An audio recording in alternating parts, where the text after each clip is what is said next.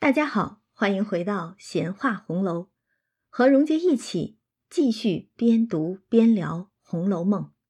今天咱们要读到第六十四回了，“幽淑女悲啼无美吟，浪荡子情怡九龙配。”那上一回呢，我们读到了，先是温馨热闹的怡红院群芳开夜宴。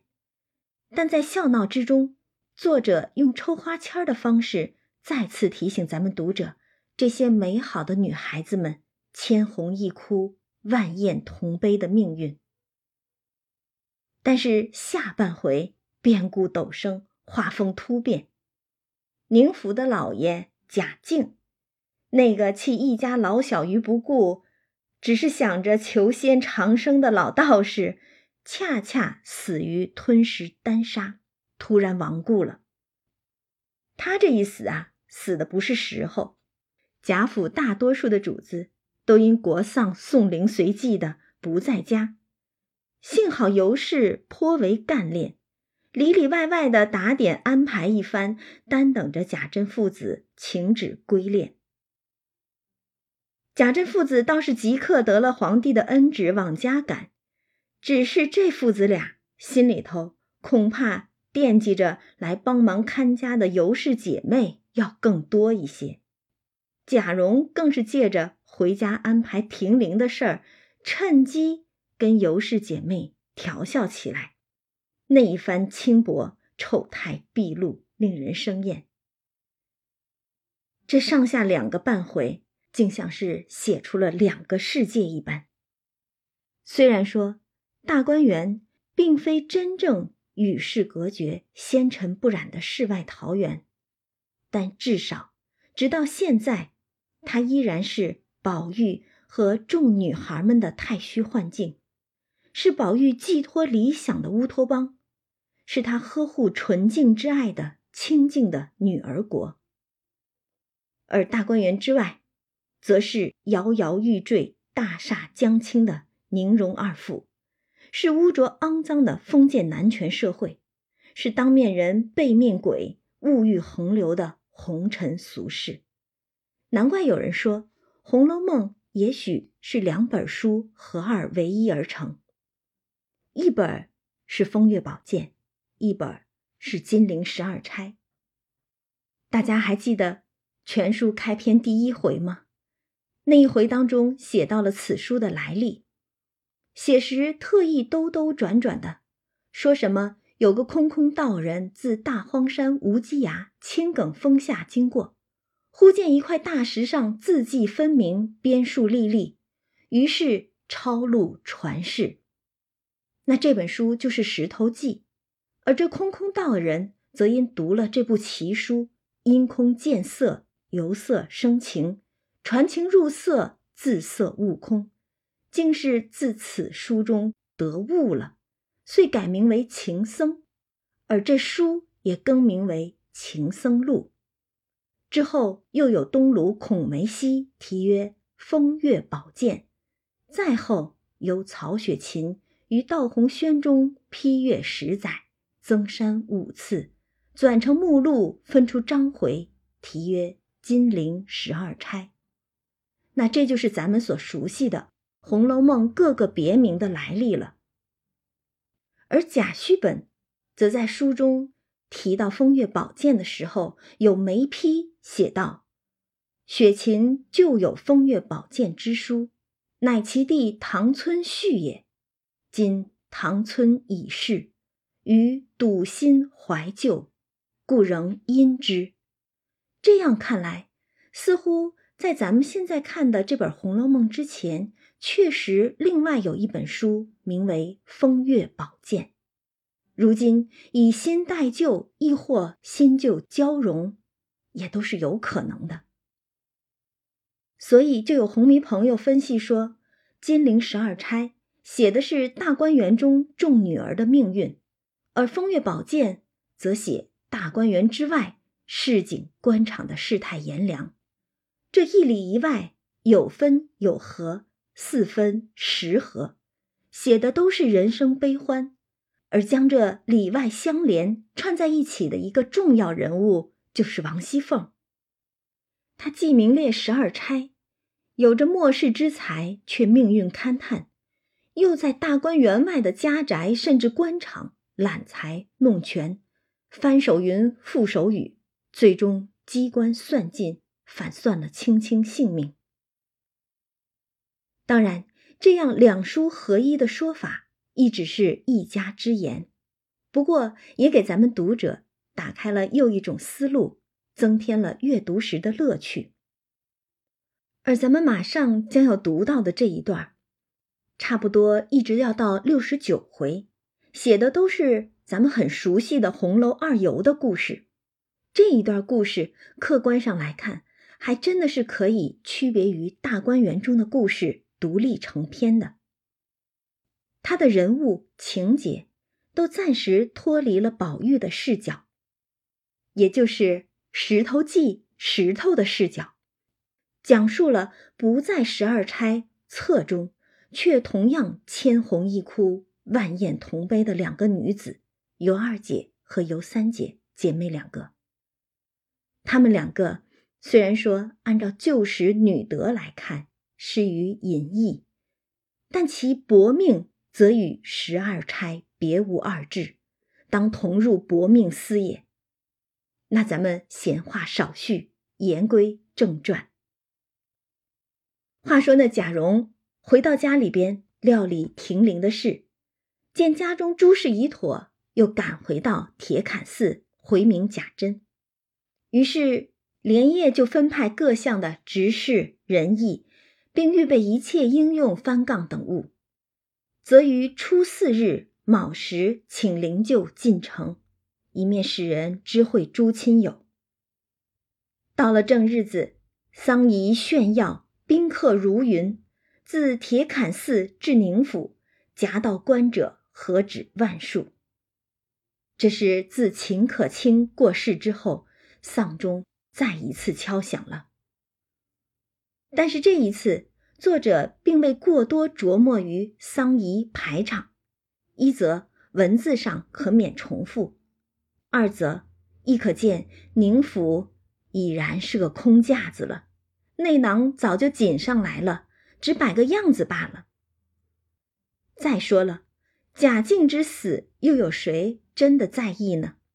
他早就抛家弃子，一门心思的要去升仙了。活着的时候，对家里人来说也不过是一个活死人罢了。他这一死，不过是又给了他的儿子、孙子们一个厮混胡闹的机会罢了。当然，饶是这么着，表面功夫还是要做足的。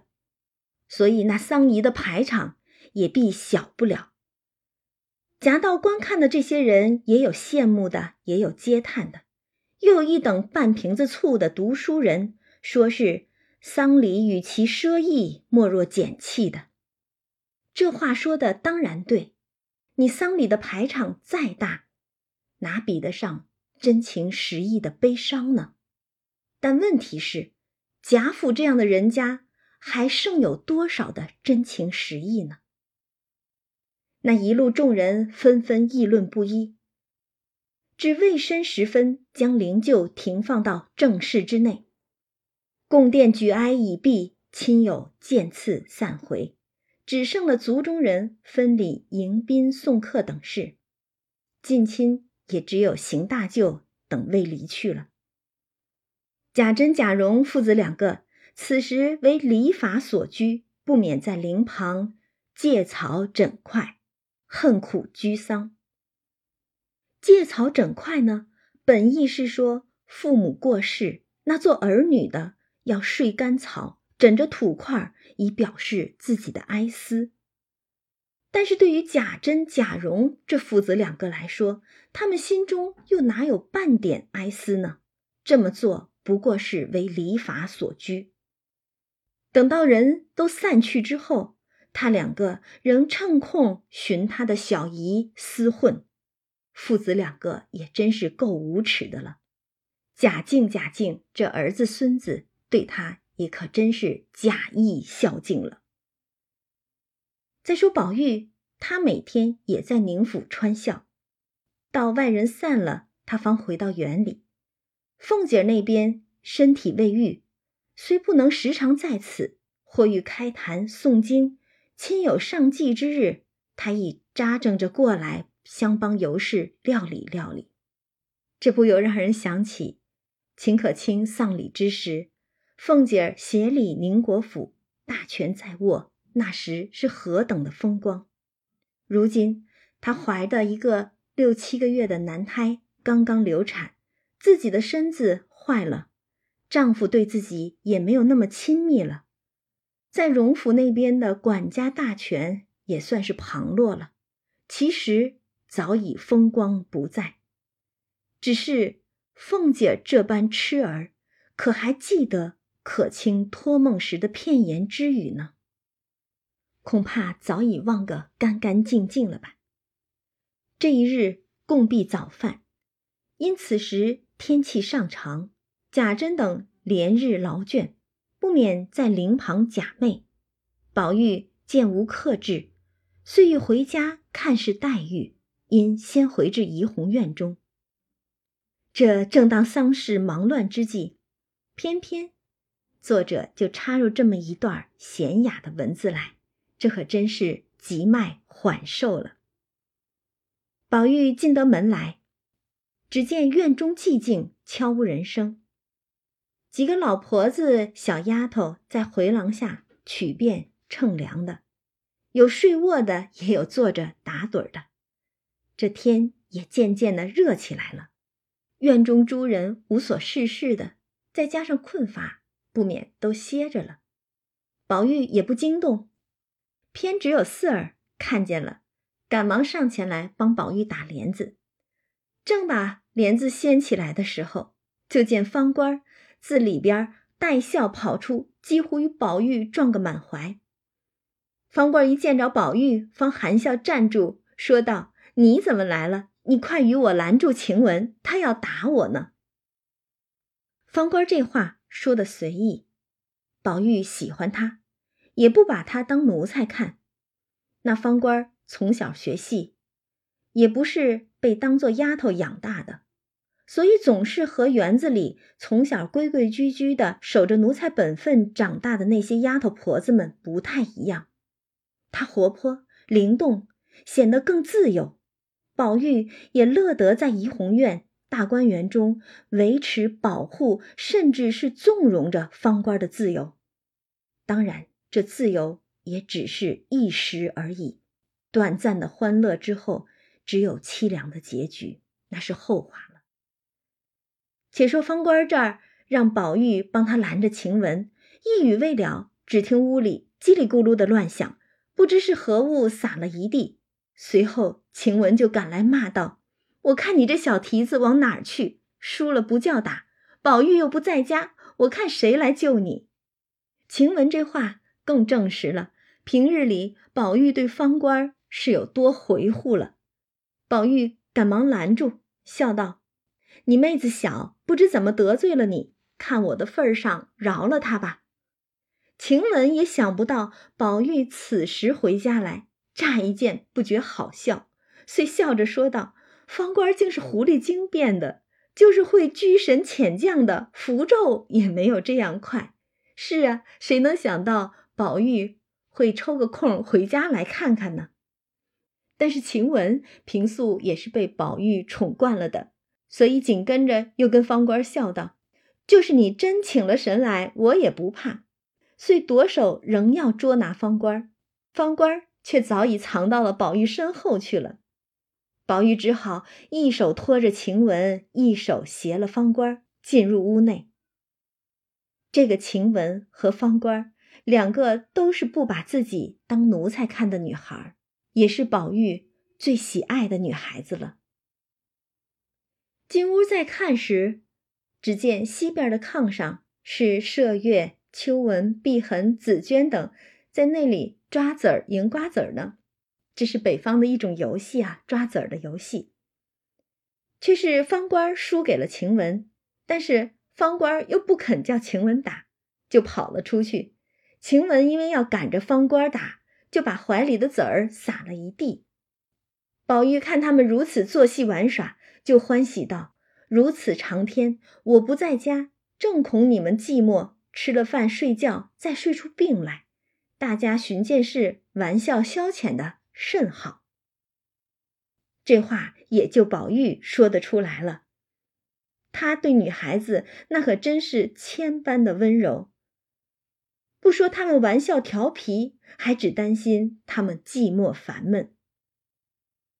但一群人里只不见袭人，宝玉就问：“你袭人姐姐呢？”晴雯就调侃说：“袭人啊，越发倒学了，独自一个在屋里闭静呢。这好一会儿我们没进去，不知他做什么呢，一些生气儿也听不见。你快瞧瞧去吧，或者此时参悟了也未可定。”晴雯这丫头啊，嘴就是厉害。宝玉听了也笑了。走到里间，就看袭人在靠近窗户的床下坐着，手里拿着一根灰色的绦子，正在那里打结子呢。袭人到底是闲袭人，大家都在玩呢，只他想着宝玉身上的活计呢。这应该是帮宝玉打结子。袭人一看宝玉进来，就忙站起，笑道：“晴雯这东西编排我什么呢？”我因要赶着打完了这结子，没工夫和他们瞎闹，就哄他说：“你们玩吧，趁着二爷不在家，我要在这里静坐一坐，养一养神。”他就编排了这许多混话，什么闭静了、参禅了，等一会儿看我不撕他那嘴。宝玉就笑了，挨着袭人坐下，看他手里打的结子，就问：“这么长的天，你也该歇息歇息，或者和他们玩。”要不瞧瞧林妹妹去也好，怪热的，打这个哪里使？袭人就说：“我是看你戴的扇套，还是那年东府里荣大奶奶的事情上做的。因那个青东西，除族中或亲友家夏日有丧事方戴得着，一年遇着戴一两遭，平常又不犯着做。如今内府里有事儿，这是要过去天天戴的。”所以我赶着另做一个。这个富贵人家还真是讲究，什么样的衣服配什么样的配饰，在丧事上连用的扇套都要用一个青布做的扇套方妥当。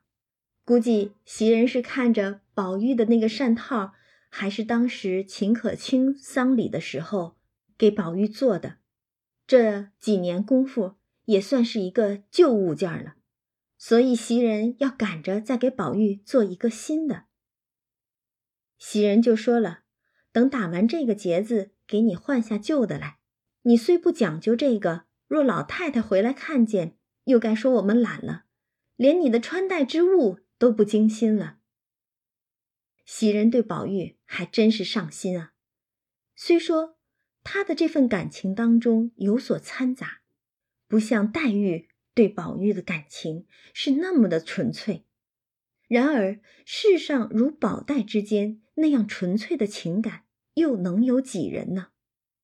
袭人对宝玉之情也是有他的真诚之处，正因为他的真实和真诚，这份情感最终的结局就更令人可叹可悲了。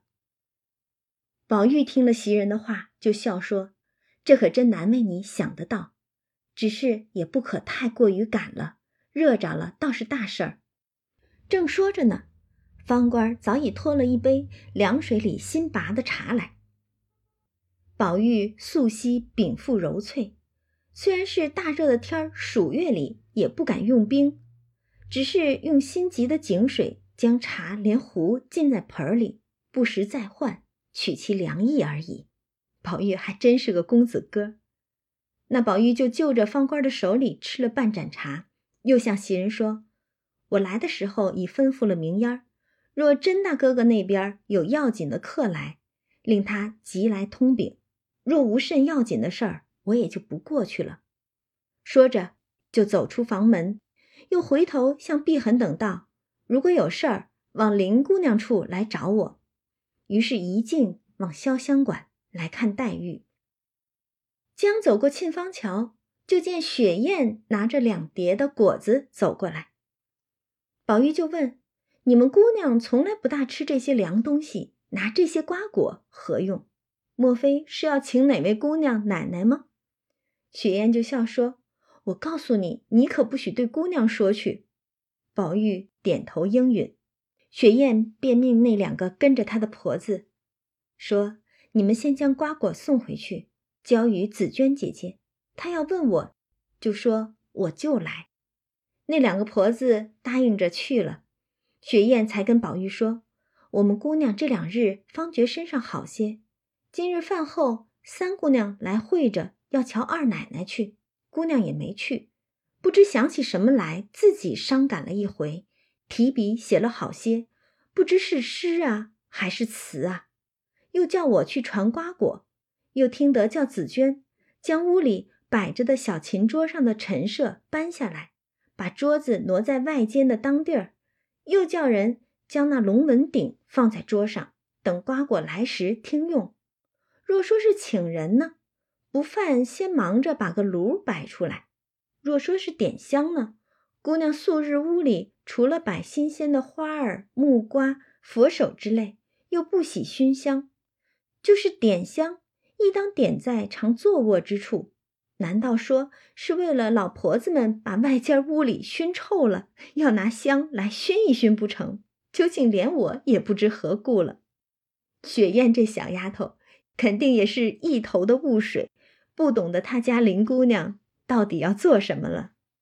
雪雁说完，就连忙去了。宝玉这里就不由得低头细想，心里说：照雪雁说来，必有缘故。若是同哪一位姐妹们闲坐，亦不必如此先设传句，或者是姑爹姑妈的继承。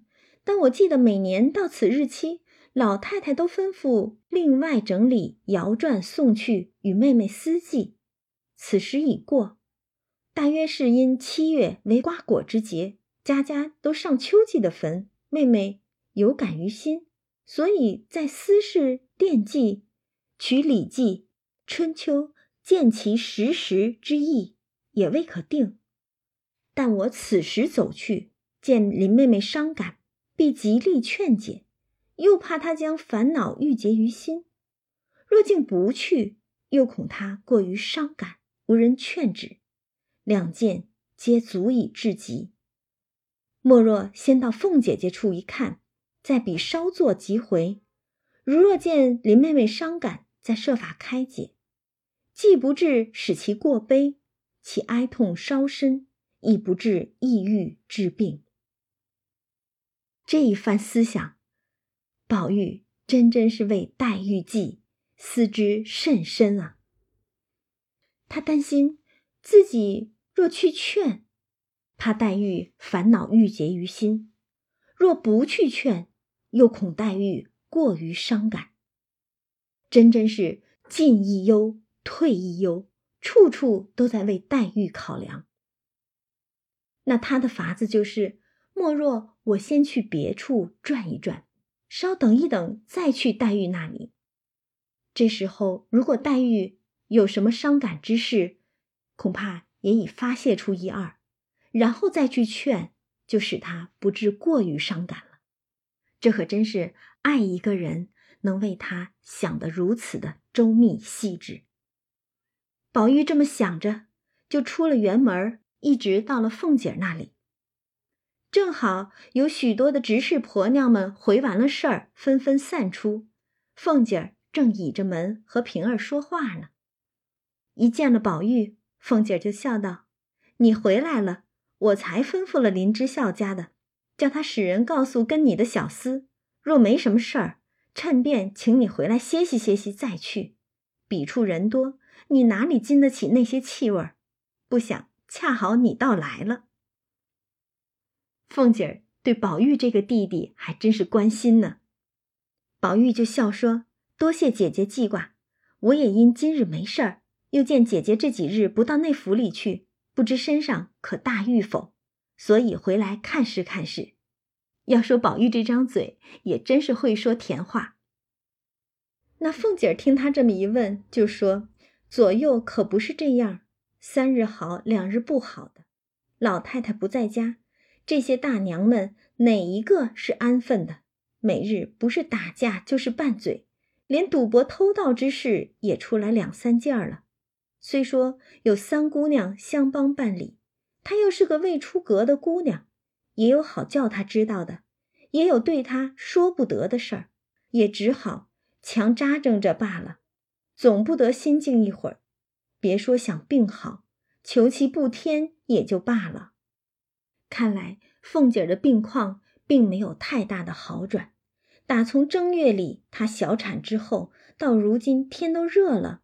依然病逝缠绵，再加上府里缺人手，好多事儿还得他这个管家奶奶出来办呢。宝玉就劝慰她说：“虽如此说，姐姐还要保重身体，少操些心才是。”说着又说了些闲话，然后才别过凤姐儿，往园中来。进了潇湘馆院门，只见。炉鸟残烟，殿鱼欲酿。紫娟正看着人往里收桌子陈设呢，宝玉便知已经祭完了，于是走入屋内，就看黛玉面向里歪着，病体恹恹的，有不生之态。紫娟连忙说道：“宝二爷来了。”黛玉方慢慢的起来，含笑让座。宝玉说。妹妹这两日可大好些了，气色倒觉比先静些，只是如何又伤心了？黛玉道：“可是你没得说了，好好的，我多早晚又伤心了？”宝玉笑道：“妹妹脸上现有哭泣之状，如何还哄我呢？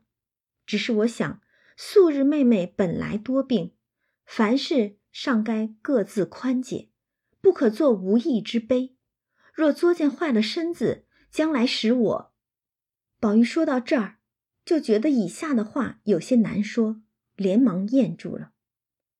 宝玉是真情使然，只是这话又如何说得出口呢？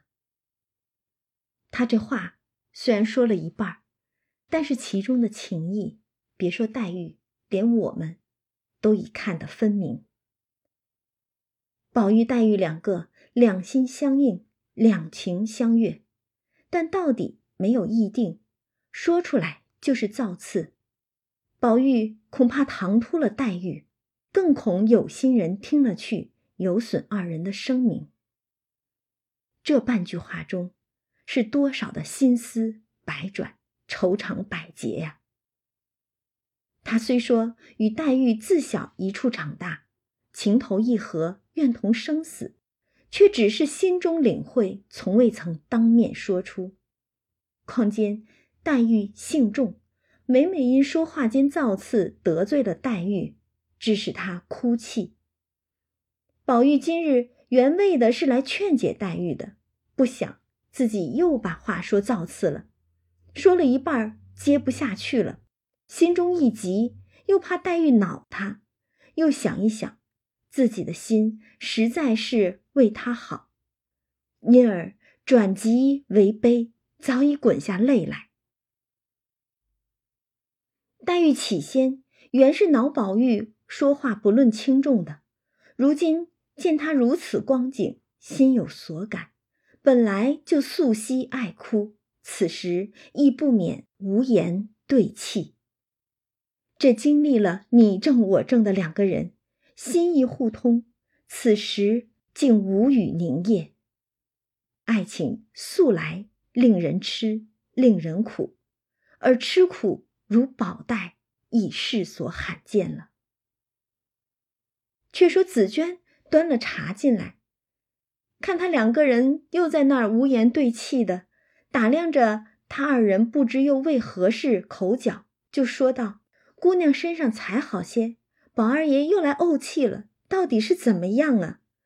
宝玉一面拭泪，一面笑道：“谁敢怄妹妹了？”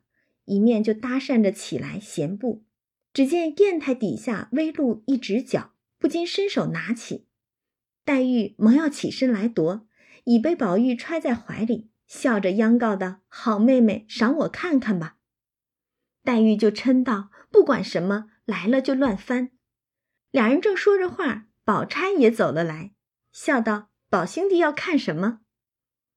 宝玉因为不知道那纸上写的是何言辞，也不知黛玉心中是如何想，所以未敢造次回答，却望着黛玉笑。这会儿，宝玉倒知道小心翼翼了。黛玉一面给宝钗让座，一面笑道：“我曾见古史中有才色的女子，终身遭际，令人可喜可羡、可悲可叹者甚多。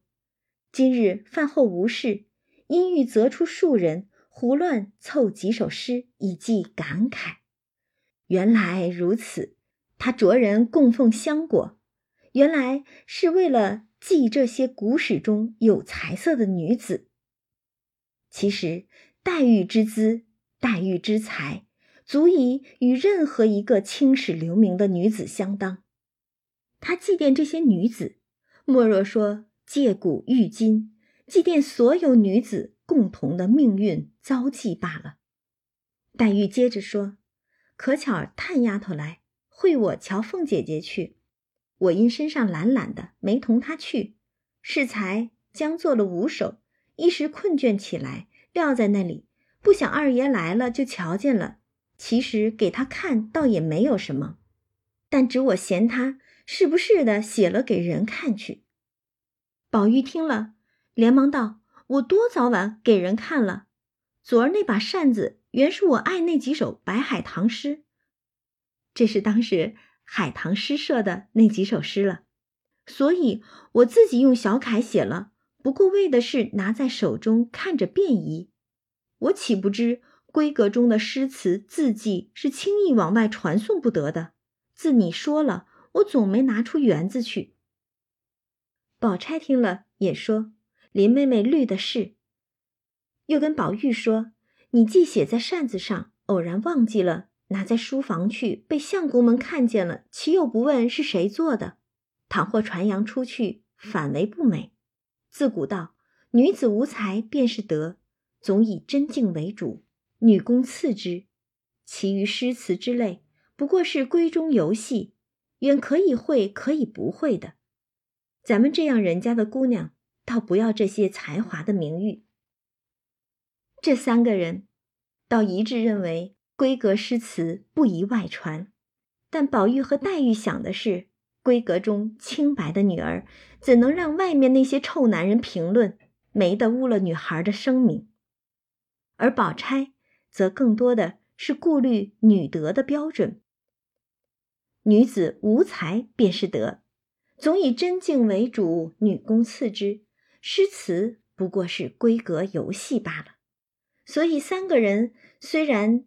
都是认为闺阁诗词不宜外传，但是原因还是略有不同的。宝钗又向黛玉笑说：“你拿出来给我看看无妨，只不叫宝兄弟拿出去就是了。”黛玉笑道：“既如此说，连你也不必看了。”又指着宝玉笑道：“他早已抢了去了。”宝玉听了，方自怀内取出，凑至宝钗身旁，一同细看。一共是五首七言绝句，写的是五个女子。第一位是西施，写的是一代倾城逐浪花，吴宫空自一儿家。笑贫莫笑东邻女，头白西边上浣纱。这感慨的是自古红颜多薄命。那东施效颦的邻家女，虽然长得不如西施美貌，但至少安安稳稳的，头发白了依然能在溪边浣纱。所谓美或丑，谁又能知道是福是祸呢？第二位女子写的是虞姬，长断乌骓夜笑风，虞兮忧恨。对重瞳，晴蓬甘受他年海，引荐何如楚帐中。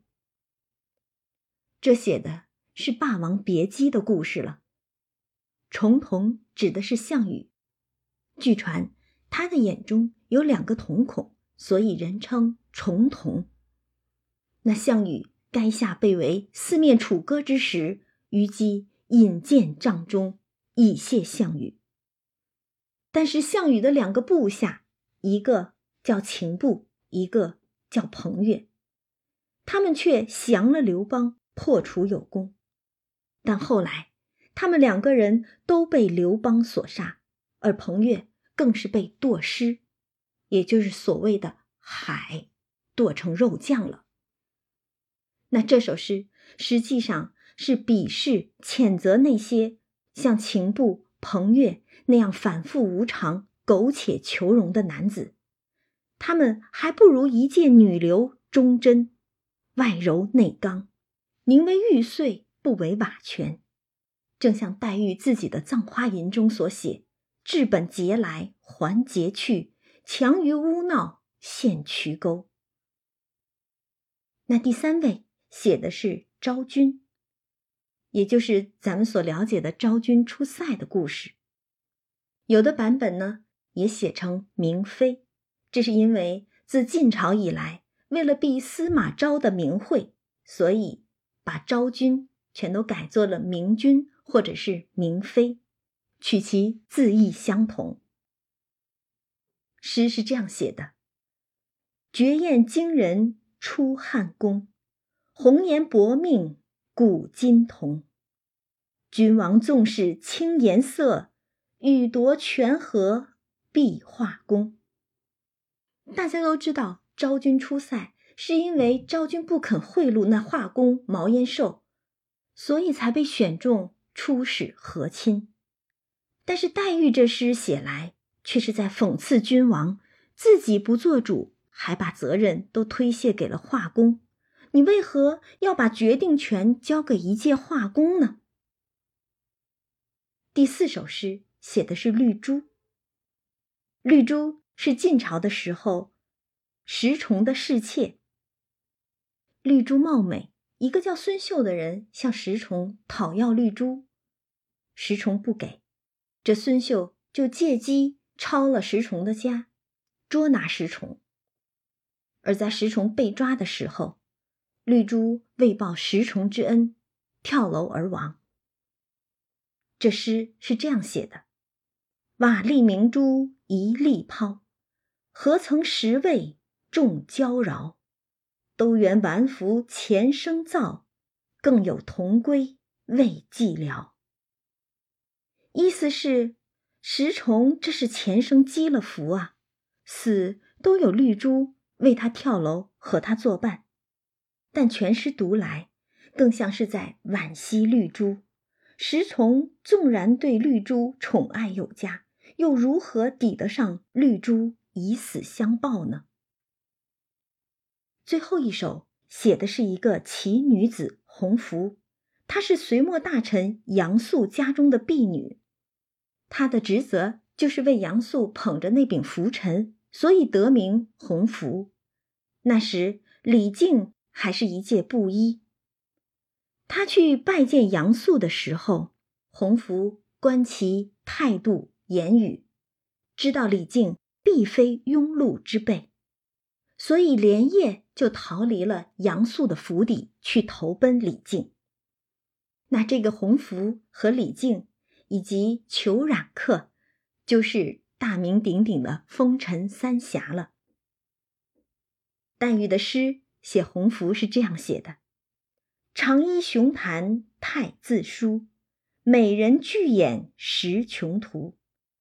诗居余气杨公墓，岂得羁迷？”女丈夫，这诗中对洪福的赞赏是毫不加掩饰的。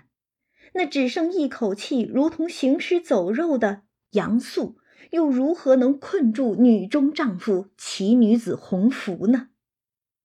那这五首诗写了五个女子，每一个都当得世人赞颂。她们虽然身为柔弱的女子，可是忠肝义胆。重情重义，有见识，有担当，远超无数徒有其表、甘为国贼路鬼的男子，黛玉这个自幼体弱的贵族小姐，内心却有如此刚烈的情怀。但这种情怀却并不突兀，自古以来，多少红颜凝为玉碎，多少心怀理想的人时乖运简，不能实现心中所愿所想。作者这是在借黛玉之口为他们悲喜慨叹。亦是为书中所有女子一叹，正如全书开卷第一回所云：“何堂堂之须眉，诚不若比一干裙钗呢？”宝玉读了这五首诗，赞不绝口，又说道：“这诗妹妹做了五首，何不就命名曰‘五美吟’？”于是不容分说，提笔写在后面。宝钗亦说道：“作诗。”不论何题，只要翻古人之意。若要随人脚踪走去，纵是字字精工，已落第二意，究竟算不得好诗。这说法倒与黛玉教香菱作诗时的观点是完全一致的，也就是作诗要有新意，立意好了，词句都是在第二位置的。宝钗就拿黛玉的第三首诗写昭君的那一首举例来说明。既如前人取咏昭君之诗甚多，有悲婉昭君的，有怨恨延寿的，又有讥讽汉帝不能使画工图貌贤臣而画美人的，纷纷不一。后来王荆公就是王安石，复有异态由来画不成，当时枉杀毛延寿。永叔，也就是欧阳修，耳目所见尚如此，万里安能制夷狄？这两首诗俱能各出己见，不习前人。这说的实际上是诗歌史上的一桩有名的关于明妃曲的公案了。王安石和欧阳修各有两首明妃曲，对同一件事情从不同的角度着眼。各持不同的意见与态度，但好就好在两个人的诗俱能各出己见，不习前人，也就是都各有新意，立意新颖，言之有物、有理亦有情的。宝钗就赞黛玉的诗，今林妹妹这五首诗亦可谓命意新奇，别开生面了。仍欲往下说时，只见有人回道：“莲二爷回来了。”欲知后事如何，咱们下回接着讲。